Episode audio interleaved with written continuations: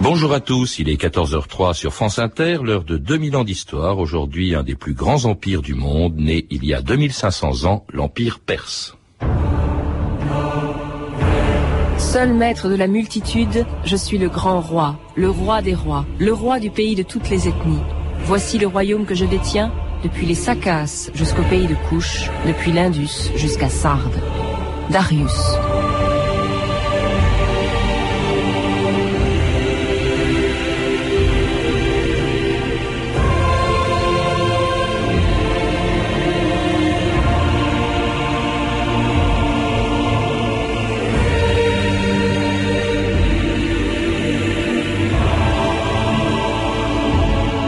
Mille ans d'histoire.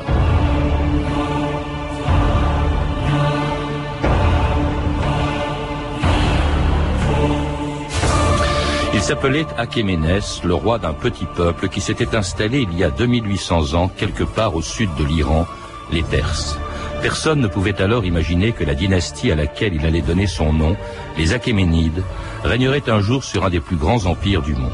Fondé par Cyrus en 550 avant notre ère, l'Empire perse allait du Nil jusqu'au pied de l'Himalaya et du Danube à la mer Rouge. Dans leur palais d'Ectaban, de Suse ou de Persépolis, Cyrus et ses descendants, Cambyse, Darius et Xerxès, ont régné sur une mosaïque de peuples auxquels ils ont imposé leur autorité pendant deux siècles, jusqu'à l'arrivée d'Alexandre le Grand.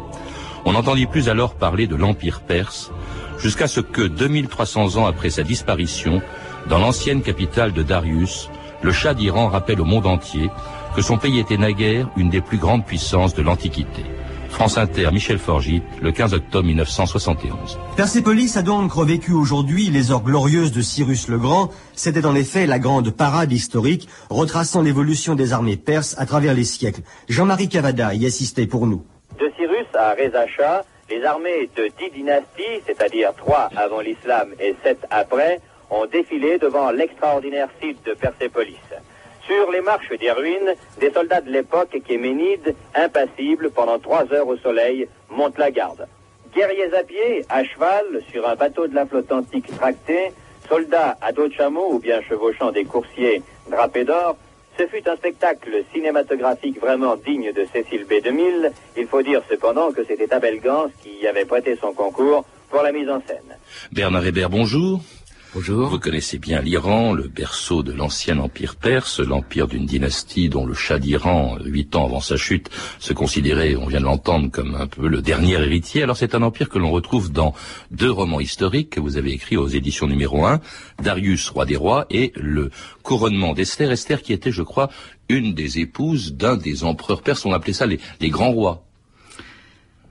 Esther est une princesse juive qui a épousé le de trois, quatrième roi de la dynastie euh, perse, continuant ça, euh, disons, les rapports privilégiés qui ont euh, souvent uni l'Empire perse et le peuple hébreu. le premier roi Cyrus, lorsqu'il a fait le siège de Babylone, en a chassé le roi assyrien mm. Nabonide, a libéré les Juifs de leur exil et euh, fait de grands amis parmi les Juifs, notamment Daniel, le fameux Daniel de la fosse au lion. Oui, effectivement, il faut, rappeler que ces, empereurs perses, ces rois, ces grands rois, comme on les appelait, étaient très tolérants avec les autres religions. Ils ont toujours respecté, que ce soit le, le judaïsme, que ce soit, euh, par exemple, les dieux, les dieux égyptiens, puisqu'ils ont régné jusqu'en Égypte. Les, la, la, théologie des, des Perses était basée sur le, un dieu unique qui s'appelait Ahura Mazda, dont le, le grand livre l'Avesta qui avait été écrit par un prophète Zarathustra qui est assez peu connu, dont l'histoire est assez peu connue. Et ce qui explique sans doute les rapports privilégiés avec l'autre grande religion euh, monothéiste, mm. euh, la fameuse reine Esther, je vous rappelle que son nom signifie étoile. C'est. Euh, que dire d'autre? Euh, Ces religions monothéistes étaient la clé du pouvoir, je crois, pour les princes perses. Un seul dieu à adorer, c'était tellement moins de clergé à, à financer Euh, il n'en pouvait plus. Il avait tellement de peuples sous sa coupole. Mm. Euh, à chaque fois qu'il arrivait dans une ville, il avait les, le clergé de cinq ou six dieux à honorer. Alors, il a respecté toujours les dieux des pays dans lesquels il allait, mais son dieu personnel était Ahura Mazda. Mm.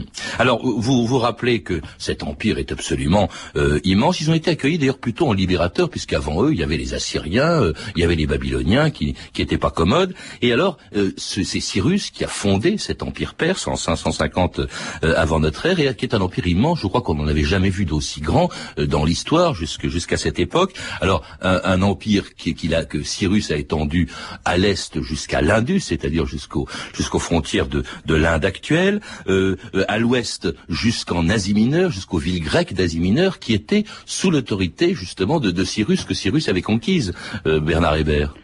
Alors, les conquêtes de Cyrus se sont effectivement arrêtées au bout de l'Asie mineure, c'est-à-dire ce qui correspond à la Turquie actuelle. Euh, L'empire a été et vers l'est, il a été effectivement jusqu'à l'Indus, comme vous le disiez tout à l'heure, jusqu'à l'Himalaya également. L'empire a été agrandi ensuite sous le règne de Cambyse, qui a conquis l'Égypte Cambyse, le la fils de Cyrus. Cambyse était le fils de Cyrus, euh, l'Égypte et disons ce qui correspond à peu près à la Libye maintenant. Il a même peut-être été jusqu'en Éthiopie. C'est assez extraordinaire d'ailleurs, c'est que Cambyse, le, le successeur de Cyrus, Cambyse a même été pharaon, il a fondé une dynastie, on l'oublie toujours que ce, ce sont les Perses qui ont qui sont à l'origine, je crois, de la 27e dynastie. Donc Oui. là aussi, euh, ils étaient pharaons en même temps qu'ils étaient rois euh, des euh, rois de l'Empire perse. Oui, les dynasties de la basse de la basse de la basse époque euh, en Égypte étaient souvent d'origine les pharaons étaient souvent d'origine étrangère. Les pharaons euh, euh, perses ont d'ailleurs été très très mal vus par les Égyptiens pendant tout le temps où ils y sont restés et ce sont les pharaons grecs qui leur ont fait suite avec euh, Alexandre le Grand. Alors après Cyrus et, et les deux premiers grands rois, comme on les appelait, euh, de, de l'Empire perse, euh, après des conquérants, donc arrive Darius, qui est un peu un usurpateur, euh, qui euh, monte sur le trône en 521. Alors lui, c'est plutôt Darius, un administrateur, c'est l'organisateur de, de cet empire qui était divisé en satrapies. Hein. C'était des satrapes qui étaient des espèces de gouverneurs ou de préfets des grandes provinces de l'empire. C'est ça, euh, Euh, Henri Hébert Euh, Bernard le- Hébert. Bernard Hébert. le, le satrape, c'était le gouverneur qui gouvernait un pays au nom de, du, du roi perse. Euh, Darius leur avait dit aux satrapes, enrichissez-vous tant que vous voulez et donnez-moi ce que vous me devez, au-delà tout sera à vous. Et il y a une expression qui est restée dans la langue française, mener une vie de satrape. Oui. Oh, c'était une belle vie. Hein. Il y a- Une belle ils vie. avaient des jardins immenses qu'on appelait des Qui paradis. des paradis. Ah, c'était Oui, oui. magnifique. ouais.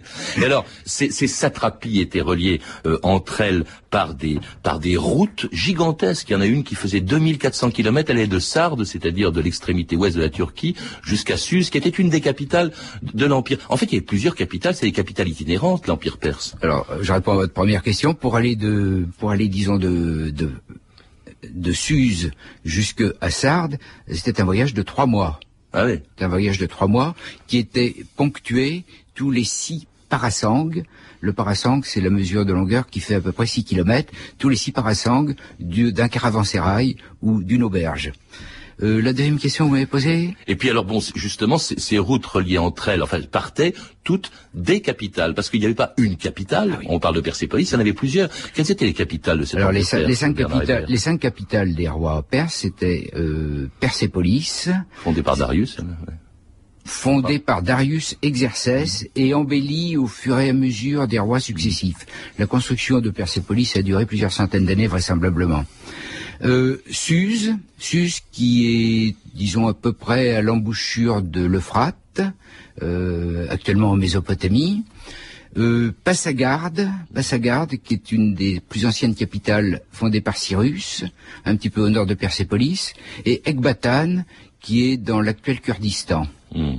Alors c'est- fait cinq. c'est c'est cap- Et, pardon, et la cinquième, la plus grande, Babylone. Babylone. hein. Alors justement, bon, ces, capitales, de, de- en fait, c'était des, des capitales itinérantes. Enfin, les, les, les empereurs ou les rois, les grands rois, se déplaçaient de capitale en capitale. Et alors, sur ces routes, qui servaient aussi à déplacer une armée qui était phénoménale. Le- le- L'empire perse était connu pour euh, l'importance euh, de son armée, qui était redoutable. Euh, Bernard Hébert. Alors le, le grand corps des soldats euh, des rois perses, c'était le corps des dix mille qu'on appelait également les immortels. C'est un corps d'élite qui groupait euh, 10 000 fantassins et cavaliers. Ils étaient bien sûr mortels, surtout avec la vie qu'on leur faisait mener. Ils mouraient très souvent Ah au oui. combat. Mais dès que l'un était mort, il était immédiatement remplacé par un autre, de telle sorte qu'il reste toujours 10 000. Et une armée que Darius lui-même va essayer euh, de- d'envoyer plus loin encore que les limites que euh, Cyrus et Cambyse avaient données à l'Empire perse, puisque il va tenter de s'emparer de la Grèce en attaquant les Grecs à Marathon en 490 avant Jésus-Christ. À quoi penses-tu, Darius? Dans la puissance de mon armée. Tu verras que nous n'aurons même pas besoin de combattre. Les Athéniens et les Grecs n'attendent plus que toi pour les débarrasser des quatre ambitieux qui les gouvernent. Les Perses ne sont qu'à 100 stades de nos murs. Que signifient ces paroles Que nous devons nous rendre et accueillir les Perses comme des amis? Sans aide, nous ne réussirons certainement pas à repousser Darius et ses hommes. Vive Sauve-nous, Défends-nous contre les Perses C'était l'extrait d'un vieux péplum de Jacques Tourneur, la bataille de Marathon, où le grec Milciade a repoussé l'armée de Darius en 490 avant Jésus-Christ. Comment expliquer, Bernard Hébert, que euh, un aussi petit pays que la Grèce ait pu repousser, défier l'immense empire perse?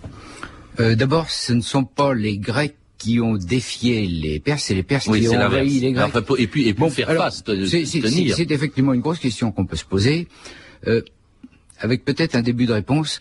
Les Perses étaient des terriens, ils avaient une armée de terre, euh, et les Grecs étaient des marins. Ils étaient implantés sur ce qu'on appelle la Grèce actuellement, sur toutes les îles ioniennes, euh, qui sont des myriades, et également sur toute la côte d'Asie mineure. Et on peut dire qu'ils tenaient la mer, lorsque euh, Darius a fait construire une, flotte, euh, il a recruté ses marins parmi les Juifs, parmi les Phéniciens et également pour la majorité parmi les Grecs.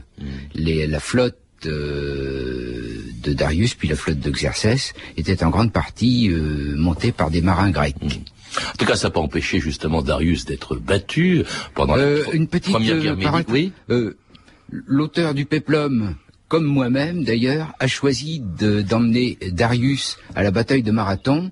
Et en fait, si on se réfère à nos sources, nos sources c'est Hérodote, Ouais. euh, Darius n'était pas présent à la bataille de Marathon. Ah bon Non, il avait deux généraux dont l'un s'appelait euh, du joli nom de Artaphrènes, l'autre j'ai oublié son nom. Alors cela dit, euh, justement, Bernard Hébert, dix ans plus tard, le successeur de Darius, Xerxès, lui, il sera dans la deuxième guerre médique, dans une autre, euh, présent dans une autre bataille, encore une défaite, cette fois-ci une défaite navale à Salamine. Hein, les- c'est la deuxième guerre médique. Les Grecs, une fois de plus, repoussent les, les Perses.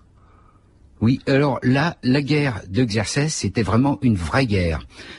Marathon, dont vous nous avez parlé tout à l'heure, a été mené par Darius. Disons, c'était presque une petite guerre avant de rentrer chez lui. Il rentrait d'une expédition qui avait duré deux ans contre les Scythes. Vous n'en avez pas parlé tout à l'heure, mais ça Non, vaut mais quand il y a il y a tellement de peuples Il a, que- il a, il a, il a, il a Ouais. agrandi, il a agrandi son empire Jusqu'au au Danube, Danube. ouais. Il a fait le tour de la mer Noire Ouais. et Hérodote raconte euh, l'expédition chez les Scythes. Ouais. Euh, L'armée perse est morte de froid là-haut, ce qui laisse penser qu'ils sont montés très haut dans le nord, euh, en Ukraine, vraisemblablement Ah le nom du Don, le long du fleuve Don ou du fleuve Dniepr. J'ai fini la parenthèse.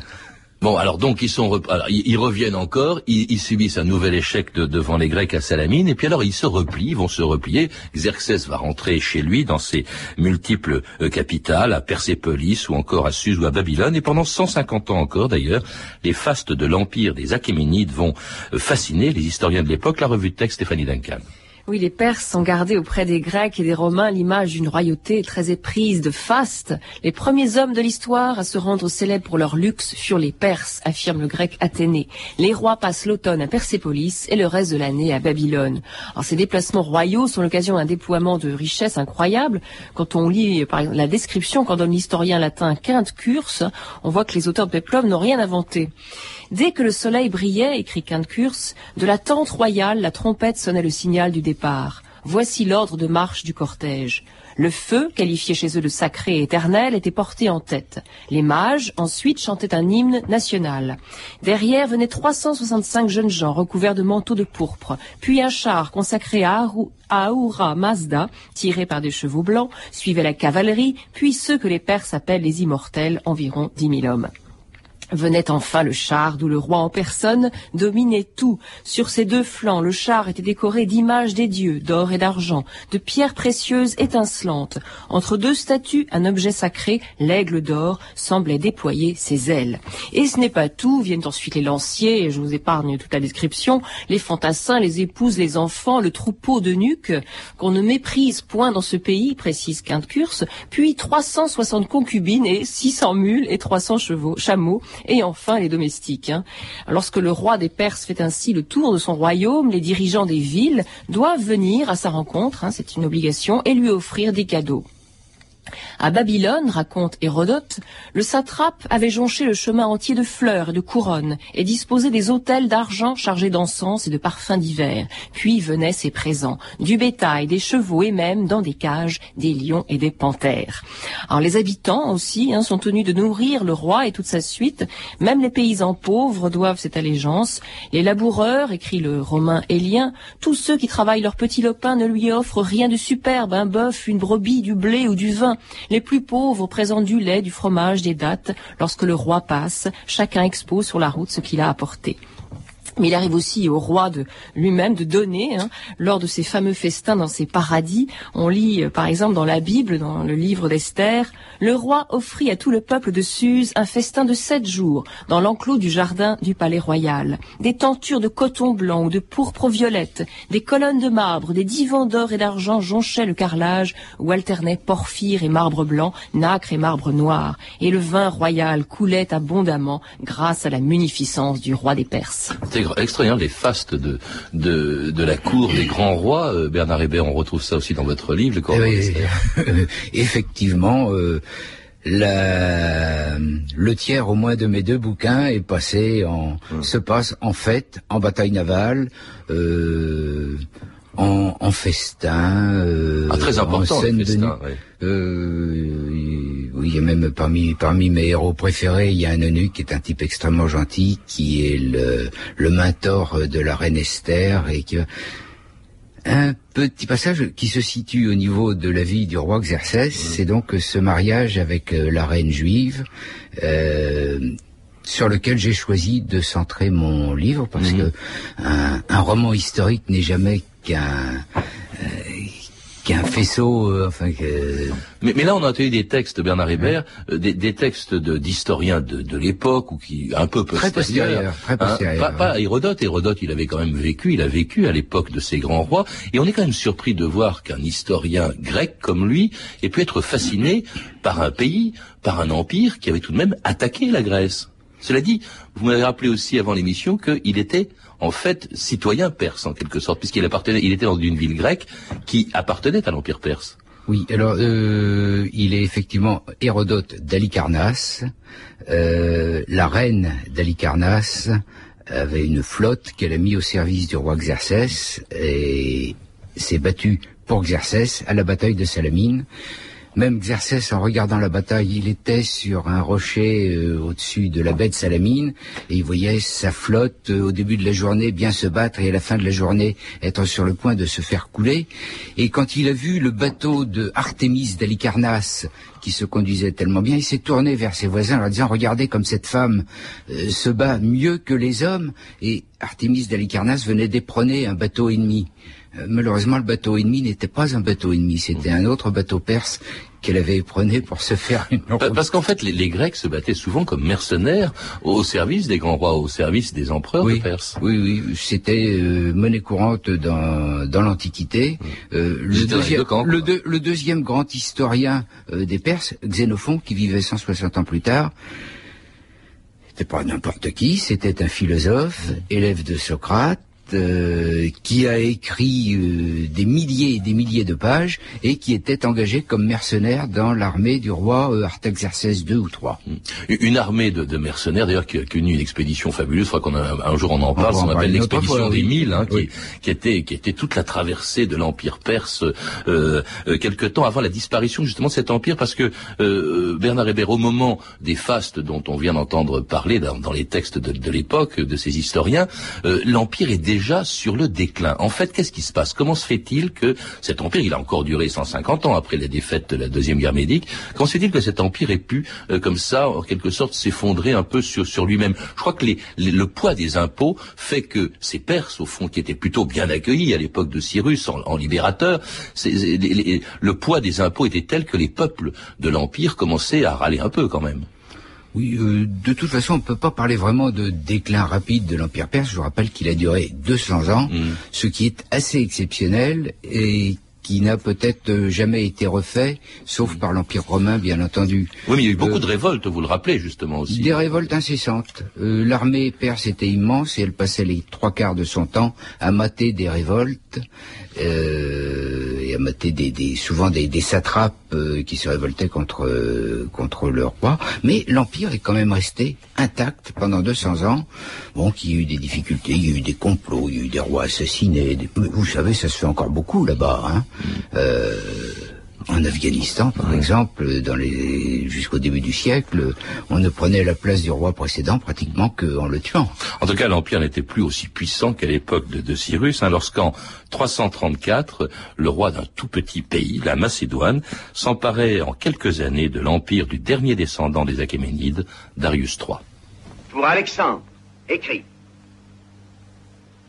Le maître de toutes les nations d'Asie, c'est moi. Darius le Perse, le roi des rois, roi des pays où l'on parle toutes les langues, a fait rassembler dans les plaines de Babylone une armée telle que le monde n'en a jamais vue afin de lutter contre toi, Alexandre.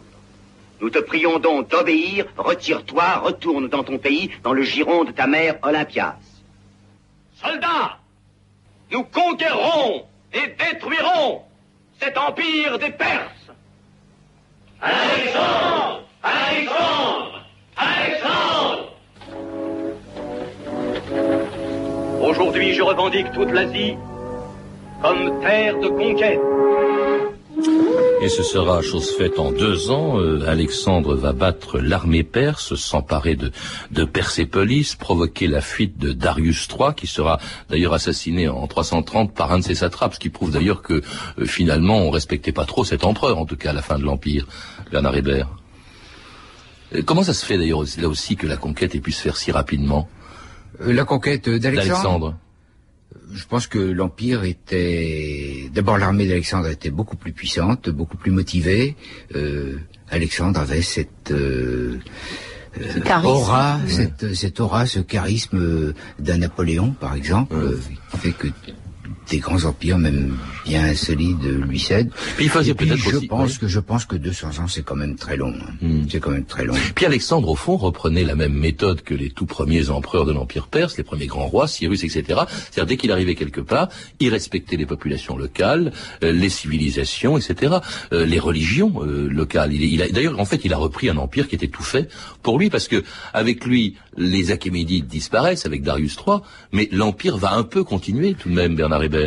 Ce que nous appelons euh, l'Empire d'Alexandre, C'était l'empire de Darius. c'est en fait l'Empire de Darius.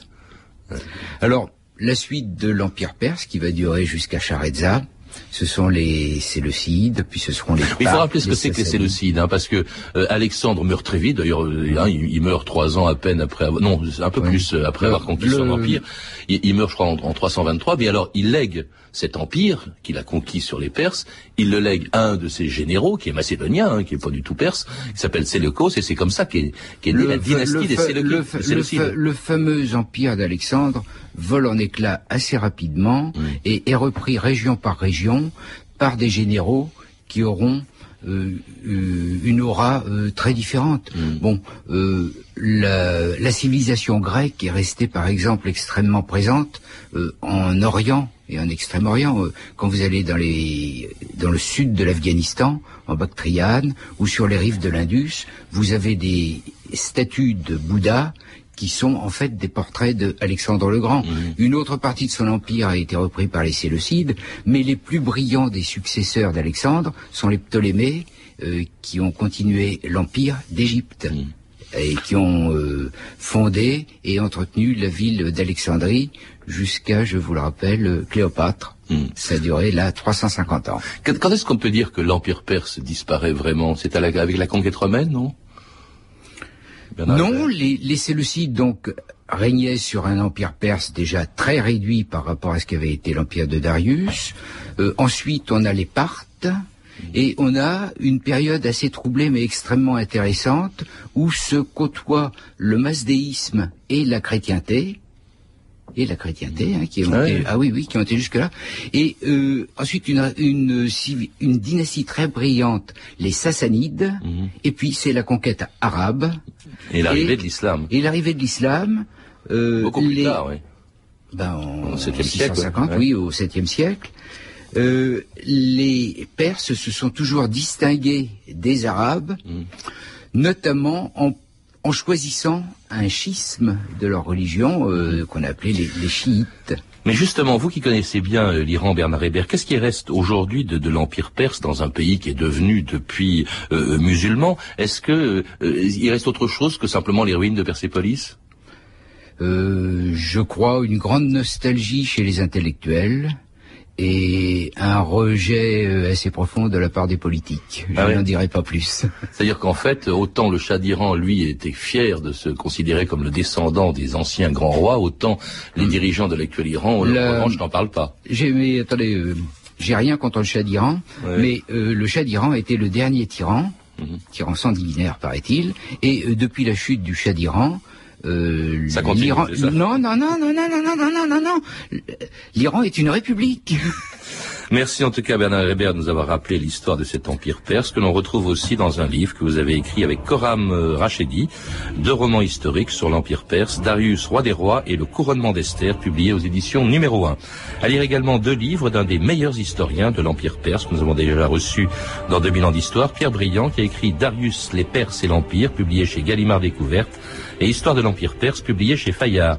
Vous avez pu entendre euh, des extraits de deux films, La bataille de Marathon de Jacques Tourneur et Alexandre le Grand de Robert Hossein avec Richard Burton dans le rôle d'Alexandre, un film disponible en vidéo chez MGM. C'était 2000 ans d'histoire à la technique Edwin Caron et Olivier Daligo, documentation Claire Destacan et Claire Tesser, revue de texte Stéphanie Duncan, une réalisation de Anne Kobilac. Une émission de Patrice Gélinet. Demain, dans 2000 ans d'histoire, un sujet difficile, la science